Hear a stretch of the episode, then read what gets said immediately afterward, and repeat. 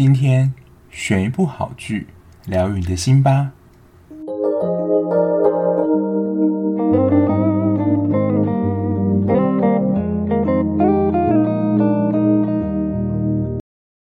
Hello，欢迎回到本周的陪你追剧单元啦。本周《机智一生生活》进入第五集。本来以为这一集开场应该又会多解释或铺陈一下俊湾跟翊纯最新的感情状况，没想到在这一集我觉得就是一个烟雾弹。只有在这一集的后面有一些地方有提到他们两个感情的互动，我想不知道大家有没有被这个编导又稍微的骗了一下呢？好了，就回到我们本周的。剧情讨论啦，其实我觉得这一周有蛮多的事件，它是连在一起的，就是应该是像我上一集讲过，就同一个事件，然后先发生 A，然后后来发生 B，后来发生 C，就是一件事情在在同一集内完全的交代完毕，还是只有我发现就是《机智医生生活》是这样演，因为蛮多戏剧其实可能对一件事情，它会在。第四集，然后演一点，第五集、第六集慢慢的接。不过我发现，就是看到现在了，好像一件事情可能会在这一集同一集节目当中，前段、中段、后段，把它完整的交代完。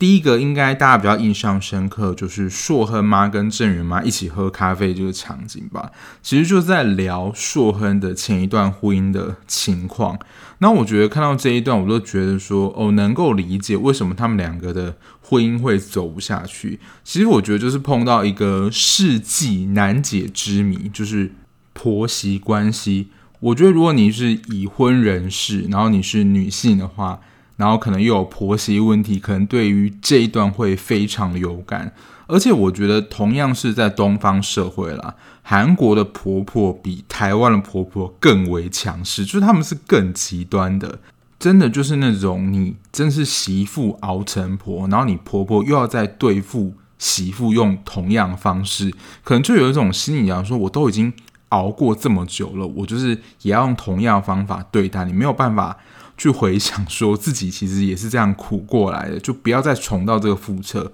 好像这样的观念在韩国就是很困难，他们就是对于婆婆方面还是蛮强势的，所以就可以看到他对于硕亨的老婆，比如说嫌他的家事啊，就对他有非常多的要求啊，然后可能跟硕亨也是门当户不对，反正就对他媳妇有非常多的意见。然后当然还有一些夸张行径。我觉得在他们结婚的时候，我觉得硕亨可能还没有那么像妈宝，可是呢，她的婆婆就非常的保护硕亨，所以只要硕亨有任何一点事情或差池的话，就是拿媳妇为他试问，就是你为什么没有照顾好我儿子啊，什么之类的。我相信，就是天下应该是没有这么宽容大度的女人能够忍受婆婆这样对待自己。在我妈那个年代，或是比较传统的价值观里，就是婆婆这样对你是在教你对你好，或者是说婆婆就是我们的长辈，我们就应该要尊敬她。所以那一代作为媳妇我都会忍下来，就是在婚姻当中可能很痛苦，甚至等婆婆走了之后，自己才能够比较心安放心的过日子，否则就是跟她相处在一起就是绝大的压力。这样的婚姻啊，我真的觉得是很难的维持下去。之前也聊过非常多有关婚姻的戏剧嘛，婆婆在当中也是就是造成婚姻不和的其中一个因素。当碰到婆媳问题的时候，中间的先生真的扮演一个非常重要的角色。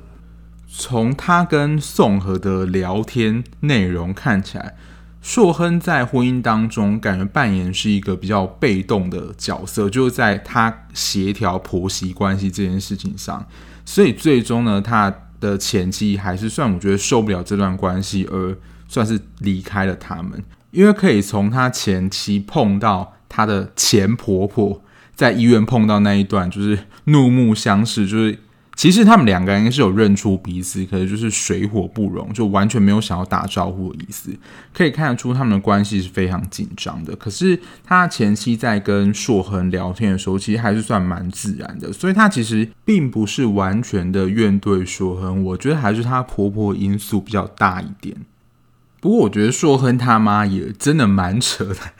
就是郑源他妈不是说你才应该要去看医生吧？他怀疑他的媳妇是偷了他的项链还是钻石首饰，反正就非常昂贵的东西。但事实上呢，正如他猜想的，的确是他的媳妇把那个珍贵的珠宝首饰拿走了。可是要想想说，为什么他会想要拿走呢？我想也是因为他一直的攻击他，说你们就是因为没有钱啊，或者怎么样，才要来就是嫁给我们硕亨啊，来分财产之类的话。我相信任何一般人听到这样话，不生气，你就是真的是佛祖或是耶稣吧？就不可能啊，就是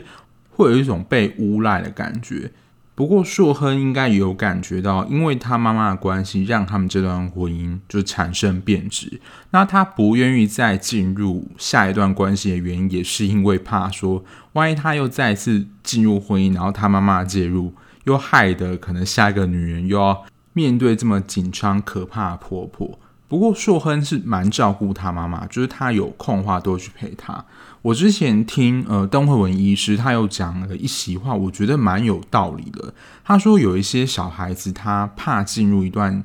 婚姻，其实是因为担心爸爸妈妈他们没有办法照顾好自己，他必须要扮演这样主要照顾者的角色，避免他们受到伤害或是没有人照顾的角色，我觉得硕亨目前就有点像这样的状态。当然一部分啦，也是不希望说有其他女性在受到他妈妈的惊吓。然后刚刚说到硕亨在这段婚姻里面其实是采取比较被动的方式，应该说他们从婚姻开始有点变质的时候，他不是就让他的前妻出国吗？然后回娘家。最后回到他们自己的婆家，想要展示自己的友好，没想到还是会被打枪。其实硕亨在这段过程当中，并没有扮演太主动介入的角色，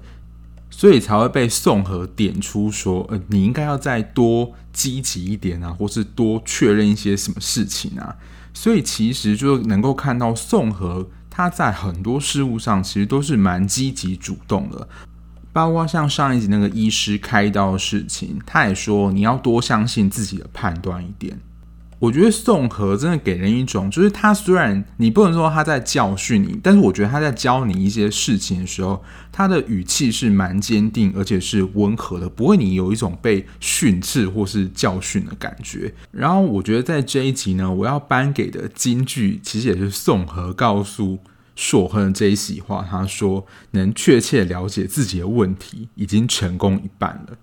我听到这一席话的时候，其实蛮有感的，因为其实我的工作也常常是引导我的当事人去了解他自己到底发生什么事情。因为很多人来求助的时候，其实都处在一个很混乱的状态，他可能碰到一件令他很伤心或很震惊的事情。他没有办法理性或客观的判断或思考自己面临的问题或困境是什么。那通常在我们的引导之下，他就比较能够自我觉察，说自己到底发生什么事情，那自己可以如何应应这样的状况。就是他开始能够自我的反思。那通常能够自我反思，其实也是已经能够了解自己的问题到底在哪里了。那要如何去改变跟克服？那又会需要。再进一步讨论，所以我听到宋和讲这句“能确切了解自己问题所在，已经成功一半了”，这句我是蛮有感的，就要将本集的金句颁给他。那这一段大概就是从一开始郑源他妈还有硕亨他妈在讨论有关于硕亨他们婚姻的事情。我觉得他跟他前妻之间应该还会继续演下去啦，因为跟敏和这条线也还没结束。所以应该还要再演一阵，不过我觉得在中间为什么会离婚，我觉得可以稍微的看出端倪。再来是有一幕，有一个应该是住院医师吧，他们在开刀，然后比较资深的医师就说：“我一个礼拜工作一百八十个小时，反正他就在教训那些算是比较新进的医师吧。”就在形容他说：“呃，你们这么不刻苦耐劳啊，然后我们以前怎么样怎么样，就是有点这种话当年，然后提当年有这种事迹，然后还马上的被吐槽说，就是一个礼拜只有一百六十八个小时，你最多也就是一百六十八个小时，你不吃不睡就是一百六十八个小时，不会到一百八十个小时，你的时间 不会比人家多。其实对于这个现象，我觉得在很多影集里面，其实好像都会提到。当时我印象最深刻的就是《法医女王》它的第三集，因为这部日剧真的太经典了，所以我记得非常清楚。那时候也是我刚开始看戏剧不久，那时候他其实也是提到一个。资深的法官跟资浅的法官，然后因为我觉得是新人的关系，所以新人都会比较积极的，然后去查明事实的真相，或是比较精进的用功。然后老人呢，我觉得应该说资深人他的优势就是经验法则嘛，可是他会有时候会太过于依赖经验，而没有办法去跟上新时代的东西，尤其是像法律啊、医学，甚至很多各个面向，应该说各个面向的事情啊。都算是与时俱进，就是新旧资料淘汰速度非常快。那他都是用他旧的在学习的那一套在用的话，其实，在新的时代会逐渐的跟不上，或是很快被淘汰。讲白一点，就是有点倚老卖老了。我相信世界上这种人真的还蛮多，尤其可能是你的上司就是这样的人。其实我觉得难能可贵的就是这几个医生的态度，他们对待病人都是非常亲切，而且是蛮谦虚的。碰到自己不会的事情，就是请教。当然，像是易俊啊，本身就是一个蛮天才人，但是他也不会感觉上就是趾高气扬，或是依照他自己的经验或怎样就去做一些强势的判断，还是会多方聆听大家意见。我就是看到这个。比较资深的医师在教训一些比较资浅医师的一些感触，然后我想可能大家会渐渐发现一件事情，就是在看《机智医生》首播的时候，你不可以是肚子饿的状态。继上一集是辣炒年糕之后呢，这一集的吃的东西完全是整个 level 大提升。不过就是他们吃的东西，我觉得真的是很像正餐啦，宋和就订了十箱的雪蟹，让大家就是。大快朵颐一番，我不知道大家追剧的时候会吃东西吗？因为我觉得，就是追剧吃东西或是喝酒是一件蛮享受的事情。我是真的很想这样做啦，不过如果一直长期的这样做下来，我的肚子应该就变得跟水桶一样大。所以我真的还是会尽量克制，就是在追剧的时候吃东西，尤其是晚上的时候。就八点之后，我通常就不太吃东西了。所以，如果他们在吃东西，我又真的很嘴馋的话，我可能就会泡一下茶来喝。所以，雪蟹追梦对我来讲是还好，而且它对我来说就真的是一个正餐了。所以，我不知道如果你是刚下班回来就想要放松，然后吃个东西，看到追梦的话，不晓得就是会不会又食欲大开。不过，我之前看蜡笔小新的时候。他们有一集其实也是提到在吃螃蟹这件事情，我觉得他标题下的蛮好的。他说吃螃蟹这件事情会让大家变得很沉默哦。我后来想想，就是这个意思，就是其实大家吃螃蟹的时候都很忙，而且螃蟹比如说脚啊或是螯的地方，因为它非常的难开，因为肉都很少，你必须要用。小叉子啊，或小刀子去挑里面的肉，然后那个时候大家的精神都要非常专注，所以根本就没有时间聊天或说话，所以大家在吃螃蟹的时候就会变得很沉默，而且你刚挖到那个肉的时候，就会想要赶快把它吃下去嘛，就是赶快立即的享用美味的蟹肉，所以在那段时间大家都是很安静的。不过他们在吃螃蟹的时候是还是展现一个蛮欢乐的气氛啦。然后我们的搞笑担当呢，义俊可能就因为吃了太多螃蟹，硬要学螃蟹走路。我觉得蛮多动漫也蛮爱玩这个梗的，就是你吃了什么东西之后，有点类似以形补形的概念。你吃了太多螃蟹，就是连走路都横着走。我觉得最夸张的就是有一部动画，不知道大家有没有看过，就是《烘焙王》，也是极尽浮夸的一部动漫。就有一集，他河内做了一个螃蟹的面包吧，然后吃了之后呢，黑柳就整个就变成像螃蟹一样走路，连他的手也变成螯的形状。我想说，螃蟹吃太多真的会变这样吗？也太夸张了。然后只要是吃这种虾蟹有壳的食物，之前有一个非常算经典的一个话题，在这一部里面，我记得啦，好像也有稍微的。演到之前大 S 不是有一个理论说，就是如果她要吃虾子或是螃蟹的话，她的男朋友或是老公都要帮她剥好，否则她是不吃的，这也是引发了一番论战嘛。那我不晓得大家对于这个想法是怎么样？可能在我第一时间想法是说你是没有手嘛。但如果因为我本身如果吃太多的就是虾蟹类、甲壳类的东西，我其实会过敏，所以我其实没有非常爱。所以，如果就是如果有的人爱吃的话，我是可以就是帮他剥的，因为我自己本身也不爱吃。但是如果是我朋友的话，我想说你自己是没有手吗？当然，我认为愿意帮不论是女朋友或是男朋友，就是剥虾蟹壳这种直接送进他嘴巴这种行为，我相信对于被剥虾的人的心境，应该是会觉得这个人蛮体贴的。心中就是默默可能帮他加了好几分，但我觉得这种事情其实就是双方的一个默契啦。就如果一个人愿意播，然后一个人愿意接收的话，那不会造成就是争吵的话，那我倒是觉得还好。但如果是有一方他坚持要他的伴侣帮他剥壳，他才要吃，但另外一方就是跟我一样态度，就是说你是没手啊，那我觉得就是会造成就是比较大的价值观的冲突，这样就是比较。不 OK 的，不然其实到底要不要帮忙剥虾，就是他们两个自己的事情决定就好了。然后片中的暖男二号郑源呢，因为他不吃虾蟹嘛，所以他就把他的份留给了冬天。然后冬天该说好天真呢，还是其实就是他其实也知道说这个蟹一定是郑源帮他剥好的，所以郑源就是那种如果女友要吃虾蟹的话，就是完全帮忙。剥好啊，弄好放到他嘴巴里面，或是让他可以很直接这样吃，非常贴心的人。刘允熙在这一部真的是对待女友就是好好男友代表。然后在吃饱之后，算是宋和提出了说，就是要让他来当主唱这件事情。然后呢，大家其他四个人就是马上的就回归原本的话题，就赶快想要 fade out 这个部分。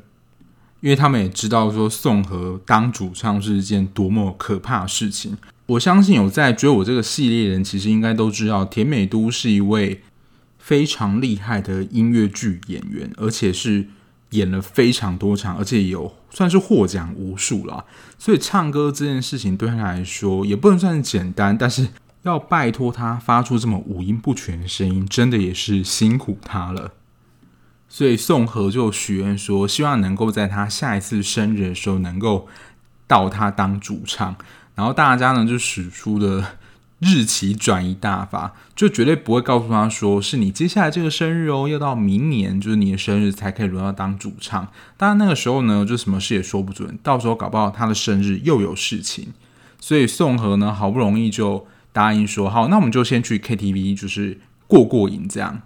然后大家应该有发现，如果你没有发现，就是剧组的用心，或是我们易俊的用心的话，可以再回去看一下他们唱 KTV 的画面。就我记得有在唱到一幕，就是类似情歌的时候，其实我记得应该是易俊跟硕恒在飙歌嘛，然后硕恒还用就是真假音转换的方式，就可能演唱女生的部分，就是不要让宋和拿起麦克风唱那个他的 part。然后再唱到我记得是心动或是告白这个部分相关的词的话，易俊当天身穿的衣服，我觉得这铁定是有设计好的。他在胸口有一个新的 logo 图案，然后我觉得他就是自带就是特效，胸前那个爱心 logo 就是像心脏一样跳动，这样蹦蹦蹦，就来表达说他现在的情感是非常热烈的。我觉得就只有在那个。易俊他是这么活泼人生才可以弯这么梗。如果是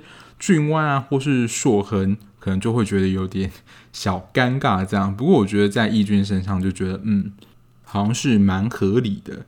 再来，我觉得应该就算这一集里面气氛比较紧张的一段，就是易俊的看诊那一段的病人，就是一对夫妇住院嘛，然后太太躺在床上，感觉是身体非常虚弱。而且在镜头 take 那个太太额头上的伤，我发现先生就为扮起那个名侦探柯南这样的角色，就是冬天跟义俊去巡房去探望那位病人的时候，他先生为什么要马上的？我不知道大家有没有印象，他在床上帮他太太按摩，而且那个按摩是很大力的。我想说，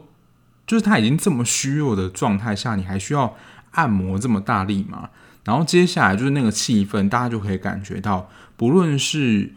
镜头有 take 到那个太太额头上的伤。或是易俊有观察到他的先生靠近他的时候，全身可能是在颤抖的。其实从这些很微小的观察，就可以知道说太太的真实状况是怎么样。因为其实跟我的工作也是有蛮有类似的地方，就是有时候当事人在讲一些话的时候，他听起来毫不在意，可是他的声音、表情啊，或是他的坐姿，或是他的手。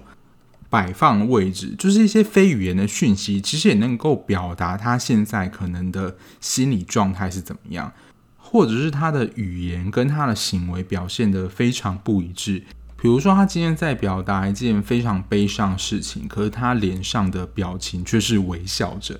光从这一点，我们可能就会猜到说是有玄机，所以我们可能就会转个弯，然后再绕回到这个地方。我觉得。有点像是询问，但是我们是想要让他知道说，我们确实发现有一些不太一致的地方，想要再跟你确认。那其实只要我们多深入的询问话，然后表现出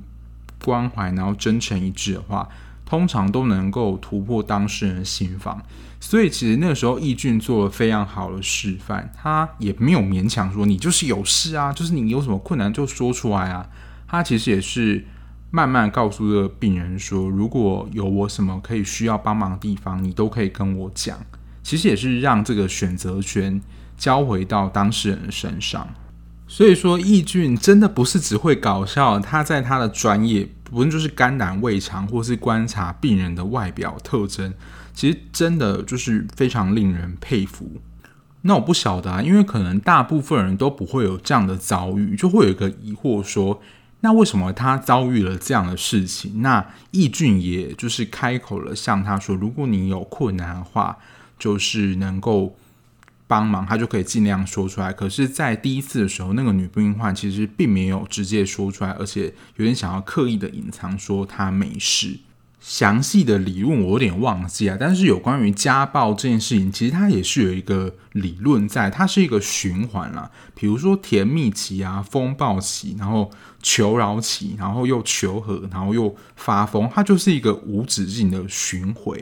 那在受暴者的心里，当加害者向他求原谅的时候，就会有一个心里想说：嗯，他既然这一次都。勇敢承认说他犯错，下次不敢了。那我这一次就原谅他吧。但这个也就是刚刚讲，他就是不断的会重复的循环。那再进阶一点，就会有人说，那他为什么不离开这个对他施暴的加害人呢？事实上，这在实务上是一个非常复杂议题啊。那我今天也没有要专讲这个议题，或把这个主题带到太复杂。但我就提供一个面向让大家思考说。受害者如果离开了这段关系，可能会比他没有离开这段关系让他觉得痛苦，所以就是他宁愿留在这个可能被施暴的关系里面。这个原因真的非常多，也可能非常复杂，有可能是小孩的关系，甚至是这种施暴，他会解读成为一种他。觉得有人关心他爱的感觉，就是原因真的非常复杂，就是每一个可能的受害者的心理状态都不一样。这时候蛮长的做法，通常就会像就是剧情那样，会有一个社工来介入，给他一些协助。因为我有个同学，他就是在立新基金会里面工作，然后他就是服务这样子，就是家暴的个案。那这样的过程其实就会走了蛮长的，而且其实也是一个非常耗能的工作。不过在剧集里面啦，多亏了机警的义俊，就是加派了两个安全人在他那个病房楼层，才没有让这位先生继续对他的太太太太施暴。太太是什么东西？就是就是对他的太太施暴。再有一场戏是冬天，我记得他是要从 B 医院移动到他原本的医院，然后就是要帮他旁边的救护车驾驶。打起精神，就是使出了吃东西战术的喂养战术。其实我不晓得，就救护车他们的驾驶是怎么轮班的，但我想他们可能也是用轮班的方式。不过那一天有点像是突然被叫回来，就可以看得出那个驾驶的精神真的不济。但是我真的不太鼓励这样的行为，就是疲劳驾驶这种可能会产生非常多的问题，而且是非常危险的一项行为。所以我看到这一段是有点心惊惊的。然后再来就是上一集留下的超大伏笔，就是翊纯跟俊湾的感情状况。因为这一集其实就是翊俊叫翊纯回医院治疗嘛，然后刚好那一天他们开车，就是翊纯就在车子里面等。然后那一天俊湾是我记得有一个手术，所以被紧急的抠回来。但我觉得这个一定就是戏剧的安排，因为他们其实两方的车子有一段的距离。我觉得不是那么能够很清楚的看到说在车子里面人是谁，但是从易纯的反应就知道他是有看到俊湾，想说就刚好可以这么巧，就是戏剧都是这样演的。但是大家觉得俊湾有看到在车内的易纯吗？我觉得是有的，因为他其实在进入医院之前，他是有稍微的停顿。只是在他眼前是一个更紧急的手术，他必须要去处理，所以他只要暂时的放下。他看到易纯这个心情，赶快就是暂时抛在脑后，赶快走进医院，急着开刀。但这个部分就很虐我们观众啊，就是他们两个到底没有见到，然后他们感情发展是怎么样，才可以继续的演下去。我自己的剧情猜测啦，就是俊湾。到最后会知道这件事情，就是知道翊纯生病的状况，然后他一定会很生气。但是呢，因为他又太爱翊纯，所以他又不忍心骂下去。就是俊湾他可以对，比如说身边的人生气，可是我觉得他是不会对翊纯生气的。然后他可能也会气自己，说他没有发现这件事情，然后早一点就是接他回来，这样就是他也是可能会属于就是陷入自责这种类型，这是我自己的猜测啦。不过呢，关于这个怕我相信可能需要在可能两三集之后才会演到。而且，如果我们的哥哥翊俊知道俊湾就是跟他的妹妹翊纯在交往的话，到底会怎么教训我们的俊湾呢？就是这个部分其实也还没有演到。虽然在上一集的最后那个画面，翊俊应该是若有似无的知道一些事情，不过在事情还没有。算整个开展，还有翊纯还没有治疗好状况，他应该是还不会这么早向俊湾询问这件事情的。就让我们可以敬请期待一下他们之后的发展会是怎么样。然后我在《机智医生生活》片段，我觉得它就是一段轻松、搞笑、欢乐，然后再一段就会比较紧张、严肃。比如严肃的场合就是开刀啊，或是像这一集提到有一些家暴这些场景。那这一集的最后呢，其实是一个疗愈结尾。我不知道大家有没有被这一段就是翊俊跟雨珠的在家庭吃饭互动萌到？我觉得就是。任何小孩演的戏就会觉得非常的萌，而且我觉得翊俊啊，就真的也很会，就是有各种爱心的形式，不论是手比爱心，然后你要说变形的爱心吗，就是他在手上两种爱心的有两种变化形式，大家可能知道我在讲什么，但是他就可以跟雨珠在那边卖萌那一段，我自己觉得是真的还蛮疗愈的，你会觉得说这两个父子就是真的很会。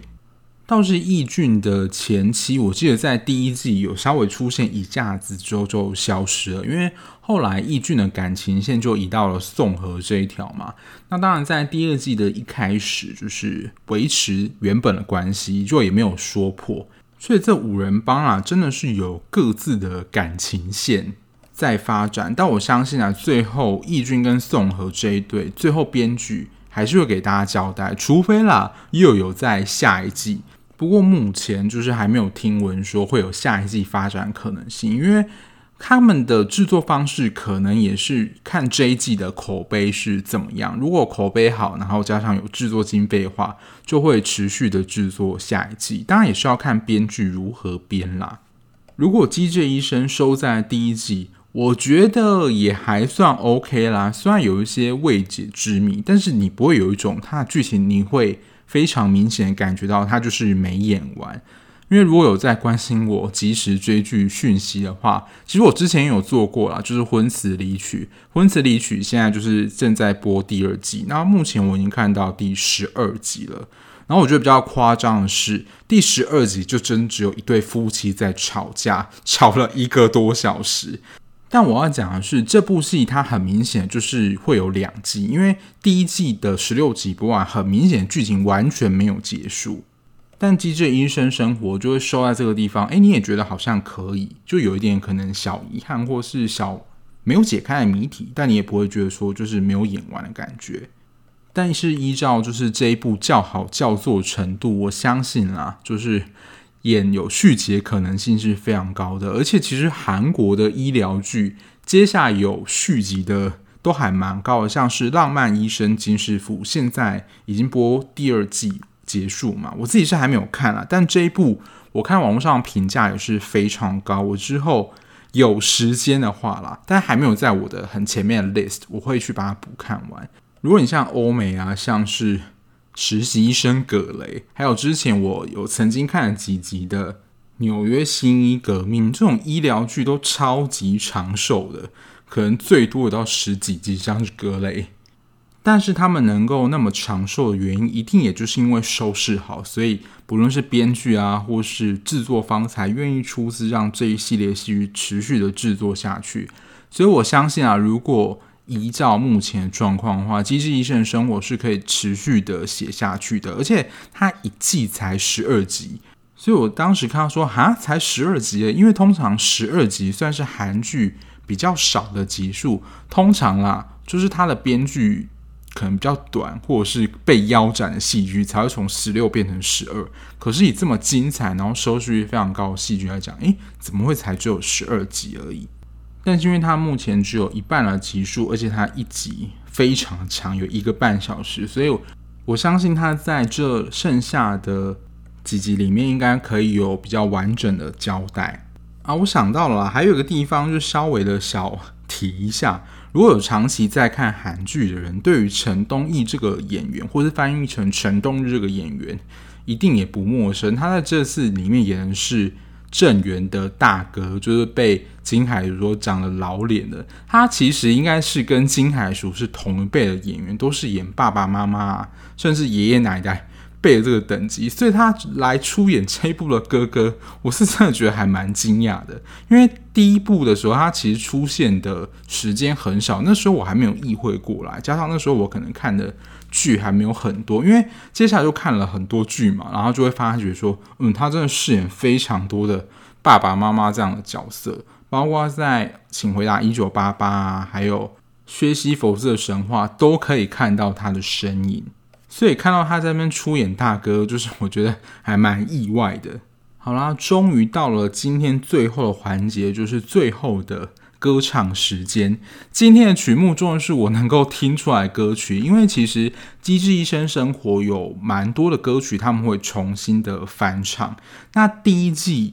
大家最耳熟能详的其中一首，就是曹正奭演唱的《Aloha》，他也凭着这一首《Aloha》，我记得是有荣获就是年度最佳 OST 大赏。然后那个时候呢，刚好是许志安跟许慧欣唱的《恋爱频率》，那今天这一首，大家如果有长期的，或是大概可能二十几岁的人，之前有一个歌手叫做许慧欣，他之前也红了蛮长一段时间了，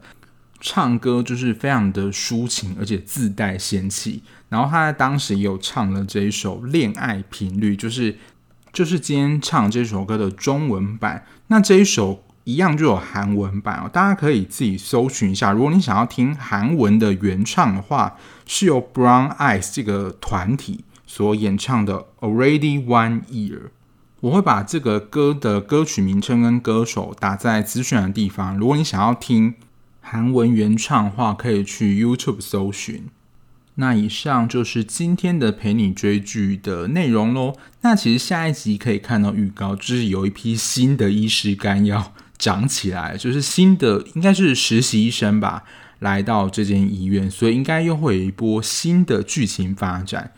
很期待这个编剧会不会加入他可能以前之前的剧集里面有的角色，或是演员，然后重新的回到这部剧集当中。像之前有介绍过，就是在《机智的牢房生活》里面的小可爱，就是李奎九那个角色，他在这一部就是有客串宋和那个相亲对象，就是真的要看过他这个系列剧集的作品或是演员。可能才会发现这样的小巧思啊，所以很期待说，诶，接下来的新人里面会不会有这样的角色出现？那就让我们继续的看下去喽。